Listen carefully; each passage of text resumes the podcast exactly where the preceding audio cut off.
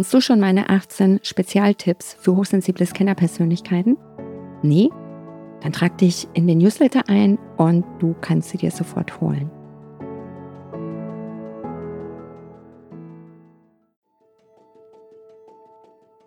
Ich war branchenübergreifend gewechselt. Es war alles neu gewesen. Ich musste mich komplett in neue Bereiche einarbeiten. Das war echt eine Herausforderung. Und trotzdem kam nach neun Monaten das erste Mal so der Gedanke, und jetzt? Herzlich willkommen zum Podcast Hochsensibel und vielbegabt erfolgreich. Der Podcast für außergewöhnliche High Potentials mit Herz und Verstand. Ich bin Bettina Maria Reuss, Karriere- und Business Coach für hochsensible Scannerpersönlichkeiten und ich helfe dir dabei, dein wunderbares Potenzial zu entdecken, um es privat und vor allen Dingen beruflich optimal einsetzen zu können. Für die heutige Folge habe ich mir ein Thema mitgebracht, über das ich lange nachdachte, ob ich es bringe. Und zwar möchte ich heute darüber sprechen, wie ich selbst mit zwei Fehlpositionierungen in die Selbstständigkeit gestartet bin. Ja, für die, die mich noch nicht kennen, ähm, wo komme ich her? Ich habe ganz ursprünglich eine kaufmännische Ausbildung gemacht, weil das meine Eltern von mir haben wollten. Ich wäre aber viel lieber Pferdewirtin, Sterneköchin und vor allen Dingen Rennfahrerin geworden. Jawohl, als Frau wollte ich unbedingt Rennfahrerin werden. Ziemlich untypisch, aber was ich für mich entdeckt habe, wenn ich alles, was ich intuitiv mache, und dazu gehört auch das Autofahren, da bin ich richtig, richtig gut. Ich habe ein Feeling für Autos und ich bin eigentlich heute, 30 Jahre später, wirklich teilweise noch traurig darüber, dass ich mir das damals habe ausreden lassen. Und ja, mit Mitte 20 habe ich dann nochmal Marketing studiert, um dann gleich im ersten Job nach sechs Wochen festzustellen, Marketing ist überhaupt nicht meine Welt. Das, da kann ich gar nichts mit anfangen. Da fühle ich mich völlig deplatziert. Und ja, machte mir dann Gedanken darüber, wie, wie kann das denn beruflich weitergehen. Ich hatte auch schon davor ziemlich oft die Jobs im Vertriebsinnendienst gewechselt, also so typisch Scanner-Persönlichkeit, eins, zwei, drei Jahre also der Zeitraum, wo meine Wechsel stattfanden. Ja, und dann bin ich mit Ende 20 bewusst in eine Vertriebskarriere eingestiegen und das war auch so eine berufliche Plattform für mich, wo ich rückblickend betrachtet ganz gut platziert war, weil ich ja ziemlich selbstbestimmt, unabhängig, frei, frei in meiner Gestaltung agieren konnte. Das Problem waren dann eigentlich immer irgendwelche Vorgesetzten, die meinten, sie müssten mir ganz genau sagen, wie ich etwas machen soll. Und ja, hochsensible Scanner-Persönlichkeiten werden es kennen. Ich möchte Dinge selbst entscheiden, wie ich sie bewältige, wie ich an Aufgaben herangehe, weil diese starren Systeme, die ja oftmals vorzufinden sind, oder auch die Einstellung bei vielen Unternehmen, ja, das haben wir schon immer so gemacht, das ist doch total überholt und das treibt ja jedem hochsensiblen Scanner die Schweißperlen auf die Stirn. Nun, ich hatte dann unterschiedlichste Jobs im Vertriebsmanagement. Äh, ich war ganz lange Key Account Managerin, habe für unterschiedliche Unternehmen Vertriebsbereiche komplett neu auf und ausgebaut. Ich war auch diejenige, die man zu schwierigen Kunden geschickt hatte, weil ich da irgendwie ein gutes Händchen für hatte. Und ich habe es wirklich geliebt, im Vertrieb zu sein. Wobei ich nicht sagen würde, dass ich gut verkaufen kann. Das, was ich gut kann, ist mit Menschen. Menschen zu motivieren, zu begeistern Lösungen für Probleme zu bieten, anstatt darüber zu sprechen oder zu fragen, wo kommt das Problem her und vor allen Dingen, wer ist schuld daran. Nun, und so bin ich 17 Jahre durch unterschiedliche Jobs im Vertriebsmanagement, in leitenden Funktionen, bei Markenunternehmen und so weiter tätig gewesen, habe mich dabei auch ja mehrfach schön selbst verheizt. Ich war ja im nationalen Vertrieb und der Flughafen war zeitweise mein Wohnzimmer gewesen. Im vorletzten Job hatte ich dann ja meistens eine 50, 60, 70 Stunden Woche unter einem cholerischen Vorstand. Und äh, ein gesundheitlicher Aspekt, der hat mich dann Ende 2015 rausgeholt. Da hatte ich dann mal auf Intensivstation zehn Tage Zeit, darüber nachzudenken, ob ich die Performance noch weiter kann bringen, ob ich die Performance noch weiter bringen kann und vor allen Dingen auch möchte hatte mich dann dazu entschieden, dass das geht so nicht mehr weiter. Äh, ich ruiniere völlig meine Gesundheit. Bin dann aus dem nationalen Vertrieb raus, stationär. Das erste Mal nach ja, fast 20 Jahren, dass ich wieder tagtäglich in ein und das gleiche Büro gehen musste, damals ein Großraumbüro, was mich fast kirre gemacht hat mit diesen ganzen Geräuschen, mit den Lichtverhältnissen. Ein Wahnsinn, bis ich mir dann ein Einzelbüro erarbeitet hatte und hatte da einen großen Automobilkunden, ja, als Kunden, bei dem ich aus 60 Projekte hatte. Und da kam nach neun Monaten das erste Mal so der Gedanke, ja und jetzt? Ich war branchenübergreifend gewechselt. Es war alles neu gewesen. Ich musste mich komplett in neue Bereiche einarbeiten. Das war echt eine Herausforderung. Und trotzdem kam nach neun Monaten das erste Mal so der Gedanke, und jetzt? Ja, die Entscheidung wurde mir dann relativ schnell abgenommen. Mit einem Gesellschafterwechsel ist dann auch, ja, meine Führungsfunktion ausgetauscht worden. Und so stand ich 2017 selbst vor der Situation, hey, was mache ich jetzt? Was mache ich jetzt? Jetzt bist du vor knapp einem Jahr branchenübergreifend gewechselt, ein Zurück in den Vertrieb in der Unterhaltungselektronik gibt es nicht. Das war für mich überhaupt gar kein Weg, den ich gesehen habe. Und da ich schon mehrere Ausbildungen im Coaching-Bereich bis dahin ja mehr oder weniger just for fun gemacht hatte, war es eigentlich für mich klar, okay, es gibt jetzt eigentlich nur den Weg in eine Selbstständigkeit, weil der Gedanke schwebte mir schon seit ja fast zehn Jahren bis zu dem Zeitpunkt vor und ja so das eigene Ding zu machen, sich selbst zu verwirklichen. Riesengroßes Ziel, riesengroßer Berg, vor dem ich stand und wo mir auch wirklich der kleine Popo auf Grundeis ging. Und so stand meine eigene berufliche Neuorientierung an, die sich dann auch anderthalb Jahre hingezogen hat. Und ja, ich hatte mir dann auch unterschiedliche Coaches zur Hilfe genommen. Das waren allerdings keine hochsensible Scanner-Coaches, die mich dann auch nicht verstanden. Und ich verstand das damals selbst auch noch nicht, weil ich zu der Zeit noch gar nicht wusste, dass ich hochsensibel und dass ich eine Scanner-Persönlichkeit bin. Naja, und nach anderthalb Jahren Eiertanz und ähm, der ersten herausgearbeiteten Positionierung, ja, Stressbewältigung für Manager und Managerinnen anzubieten, wo ich aber schon im Konzeptaufbau spürte, naja, also der Burner ist das jetzt nicht wirklich für mich. Ne? Und dann spätestens in der Akquisephase, in der Arbeit mit dieser Zielgruppe merkte ich, okay, da habe ich, da habe ich echt keine Lust mehr drauf. Also äh, weder auf die Menschen und wie sie reden oder auch die Argumente, die sie bringen. Ist jetzt ein Coaching sinnvoll oder ist es nicht? Und es hat mich total gestresst. Und ja, so habe ich eigentlich die erste Positionierung nach wenigen Wochen wieder eingestampft. Das ist ja auch eine wirkliche Challenge und Herausforderung, sich dafür zu entscheiden, wo man vorher vielleicht wirklich auch einige tausend Euro rein investiert hat, ja, über ein gewisses Positionierungscoaching und dann festzustellen, das ist nicht mein Ding. Soll man das dann weiter durchziehen oder zieht man die Reißleine und sagt, nee, also es taugt mir eh nicht, ich mache das auch nicht mehr. Naja, und so kam dann die, die zweite Positionierung, wo ich mich auch wieder habe coachen lassen, wo ich mir dachte, okay, gehst du auf eine andere Zielgruppe, nur Frauen und vom Thema her überzeugend präsentieren und verkaufen, was ich ja eben auch lange Jahre machte. Und, und das war auch schon in der Konzepterstellungsphase, wo ich spürte, das spürt sich nicht für mich. Und damals war ich aber auch noch so in der Haltung, ja, alles mehr aus dem Kopf heraus zu machen, weniger auf mein Gefühl zu hören oder gar nicht auf das Gefühl zu hören. Ähm, ich spürte es zwar, aber ich habe einfach nicht drauf gehört. So, und das Konzept war fertig. Es ging an den Start und der erste Lockdown wurde eingeläutet. So stand ich also in meiner jungen Selbstständigkeit im ersten Jahr und wie gesagt, ich war voll selbstständig vor der Herausforderung, was kann jetzt weitergehen? Wie gesagt, also es war gerade erst der Lockdown eingeläutet.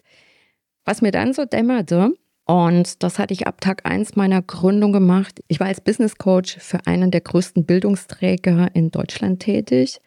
Da kam ich wie die Jungfrau zum Kind. Das war aber rückblickend betrachtet, war das wirklich eine sehr, sehr coole äh, Start-up-Möglichkeit, wo ich mich im, im ersten Jahr meiner Selbstständigkeit eben in das Thema Business-Karriere-Coaching einarbeiten konnte. Das, ich habe das aber gar nicht für mich irgendwo als Möglichkeit gesehen, dass ich mich damit selbstständig mache. Also Karriere-Coaching, das wäre so, ich glaube, ziemlich das allerletzte gewesen, woran ich gedacht hätte, um damit eine Selbstständigkeit zu machen. Und im Lockdown hatte ich eben, wie gesagt, sehr viel Zeit darüber nachzudenken, okay, was kann jetzt Klappe die nächste, damit dann die dritte Möglichkeit ja eine Ausrichtung für mich als Coach sein, die mir Spaß macht, die zu mir passt. Und über die Arbeit bei diesem Bildungsträger bin ich über eine Klientin draufgekommen, die mir irgendwann mal in ein Coaching einen Ausdruck mitbrachte, wo die Scanner-Persönlichkeit beschrieben war. Und ich lese mir das so durch und dachte mir, krass, dass das beschreibt mich. Ich konnte mich gar nicht mehr auf das Coaching konzentrieren, weil ich mir dachte, boah, was ist das? Äh, ich erkenne mich da völlig wieder. Da gibt es einen Namen dafür, wie ich mich fühle. Ich hätte es ich so gar nicht auf den, auf den Punkt formulieren können. Und dann war es ja eben für mich erstmal, dass ich ja zig Content zur Scanner-Persönlichkeit verschlungen habe. Dann kam ich auf die hochsensible Persönlichkeit. Das war dann noch mehr Eye-Opener, wo ich mir dachte, boah, da erkenne ich mich auch in allen Faktoren wieder. Und das beschreibt so krass genial, wie ich mich oftmals fühle, wie ja, wie wankelmütig, wie überfordert, auch unterfordert. Und also das war einfach, das war ein krasser Eye-Opener für mich. Und ich habe da alles an Literatur in mich hinein verschlungen, was ich da nur dazu gefunden habe. Und hatte mir dann immer noch im Lockdown, man hatte viel Zeit, überlegt, so, okay, ist es vielleicht das Passende für mich, doch das Karrierecoaching äh, zu machen. Da hatte ich im ersten Jahr äh, also wirklich die Möglichkeit, schon über 100 Einzelcoaching-Prozesse mit begleiten zu dürfen, wo es darum ging, arbeitssuchende Akademiker wieder zurück in den Job zu coachen. Also es war reines Karrierecoaching oder Karrieretraining, also wirklich mit Bewerbungsprozess, Lebenslauf, Anschreiben und so weiter. Finde ich alles toll, kann ich alles gut unterstützen, brennt aber nicht mein Herz dafür. Naja, und dann überlegte ich mir, ob ich äh, Karrierecoaching für hochsensible und Scannerpersönlichkeiten anbiete und dachte mir aber schon bei dem Gedanken, oh mein Gott, wenn ich das auf meine Website schreibe, was denken denn die Leute? Was denkt mein Umfeld? Was denkt vor allen Dingen, was denken meine Eltern, was denkt meine Familie? Und ich hörte schon die Aussagen, ja, was machst du denn jetzt wieder Verrücktes? Was soll das denn sein? Und, und, und ständig magst du was Neues und, und jetzt bleib doch mal bei irgendwas. Aber das fühlte sich dann für mich gut an. Ich habe mich aber im ersten noch nicht so getraut, Hochsensibilität und Scannerpersönlichkeit auf die Website draufzuschreiben. Habe das dann erstmal nur auf der Website mit beruflicher Neuorientierung, 30 plus, 40 plus. Habe da sehr viel Mitbewerberanalyse gemacht und äh, Wochen Tage, Nächte lang an der Website rumgefeilt, die Texte drauf gemacht, um dann irgendwann mit ein paar Tagen Abstand drauf zu schauen und festzustellen, das ist doch alles, aber das bin doch nicht ich. Und dann habe ich mir überlegt, nee, Bettina, du bist anders und du brauchst anders und du musst es anders machen. Vieles, was da von außen empfohlen wird, wie man etwas machen muss, wie man sein muss, wie etwas aufgebaut sein muss, dachte ich mir Bullshit. Ganz ehrlich, ich mache mein eigenes Ding und ich gehe jetzt all in. Ich stehe jetzt sowas von zu mir und das war echt eine Entscheidung. Ja, mich da auch zu trauen, jetzt klappe die dritte, die Website nochmal neu aufzubauen. Damals hatte ich das alles noch selbst gemacht. Und so nischig zu gehen, zu sagen, okay, ich mache Karrierecoaching für hochsensible Scanner und vor allen Dingen mache ich das so, wie ich glaube, dass es, dass es gut ist, dadurch, dass ich ja selbst anderthalb Jahre rumgeeiert bin mit meiner eigenen beruflichen Neuorientierung, wo ich mir damals wirklich jemanden wie mich an die Seite gewünscht hätte, jemand, der mich versteht, ja, der mein Wording versteht und der nachvollziehen kann, was mir wichtig ist, der mir nicht irgendwas aufdoktroyieren will von außen. Ja, du musst dich auf die Zielgruppe beschränken äh, oder spezialisieren, weil die ist, die ist kaufkräftig und dann musst du dies machen und das ist ein gutes Thema. Nee, für hochsensible Scanner-Persönlichkeiten bin ich selbst und aus eigener Erfahrung und vielen, vielen Coachings, die ich jetzt begleiten und geben durfte, tief davon überzeugt, als hochsensible Scanner-Persönlichkeit muss ich genau mein Ding machen. Ich muss das machen, was zu meiner Persönlichkeit, zu Hochsensibilität und gleichermaßen zu viel Begabung passt. Es muss zu den eigenen Werten, es muss zu den eigenen Motivatoren, inneren Antreibern passen, vor allen Dingen zu den eigenen Bedürfnissen und natürlich auch zu den ganz individuellen Stärken. Da empfehle ich immer, ja, mach das, was du intuitiv einfach richtig gut und gerne machst. Damit ist auch eine Leidenschaft verbunden. Und wenn wir intuitiv arbeiten, dann müssen wir hochsensiblen Scanner nicht so viel nachdenken, sondern wir arbeiten mehr aus dem Gefühl heraus. Und das ist es auch.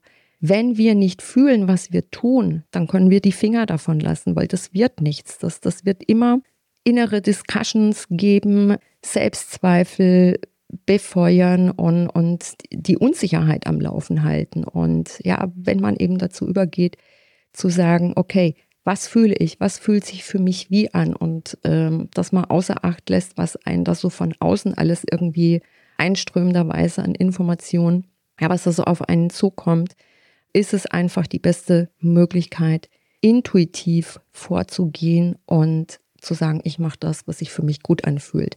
Jetzt ist aber natürlich das Problem, dass viele hochsensible Scanner-Persönlichkeiten verlernt haben, sich auf ihr Problem zu verlassen. Das war bei mir genauso.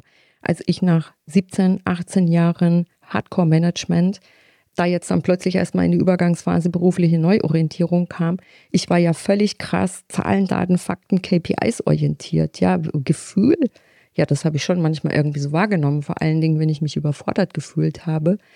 Aber das richtig einzusetzen. Und ich bin da in dem Zeitraum auch mal alle meine vergangenen Arbeitsverträge durchgegangen, die ich unterschrieben hatte. Und es war mir eigentlich bei 90 Prozent der Arbeitsverträgen klar, die habe ich unterschrieben aus dem Ego heraus. Das fühlte sich aber damals zum Zeitpunkt der Vertragsunterschrift nicht wirklich stimmig für mich an. Da hatte der Bauch rebelliert, aber der Kopf hat dann gesagt, nein, das machen wir jetzt. Da ist mehr Status, da ist mehr Verantwortung, da ist mehr Geld, größere Firmenwagen mit im Spiel. Und das ist die falsche Orientierung, die unser eins, also hochsensible Scanner-Persönlichkeiten, machen können, sich nach dem Ego auszurichten, sich nach äußeren Meinungen zu orientieren, sich davon beeinflussen zu lassen, anstatt auf das eigene Gefühl zu hören, um zu gucken, wo, wo, wo, wo möchte mich mein Gefühl hinführen. Und das ist auch heute der Punkt, wo ich meine Coaches darin begleite, in erster Linie bei der beruflichen Neuorientierung, wenn es darum geht, es ist so, so wichtig, erstmal zu verstehen, zu erkennen und zu verstehen, bin ich hochsensibel, bin ich viel begabte Scanner-Persönlichkeit und wenn ja, wie viel davon, welchen Anteil lebe ich mehr? Meistens ist es der, der vielbegabte Scanner-Anteil, der dann stetig den, den hochsensiblen Anteil überfordert. Also für die richtige Berufswahl ist gerade das so, so wichtig, erstmal zu erkennen und zu verstehen, bin ich hochsensibel und gleichzeitig vielbegabt. Was bedeutet das für mich, für mein privates Leben und für meine berufliche Ausrichtung?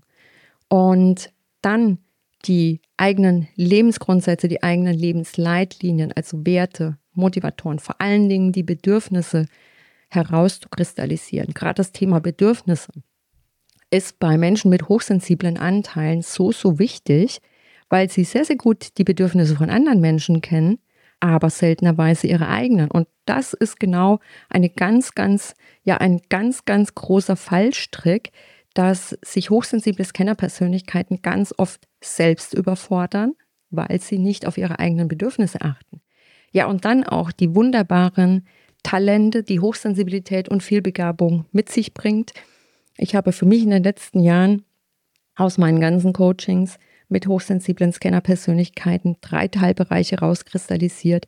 Es gibt business-sensible, hochsensible Scanner-Persönlichkeiten, es gibt sozialsensible und es gibt kreativ-sensible. Das sind die drei Teilbereiche, in denen sich hochsensible Scanner-Persönlichkeiten intuitiv arbeitend am besten aufgehoben fühlen dürfen.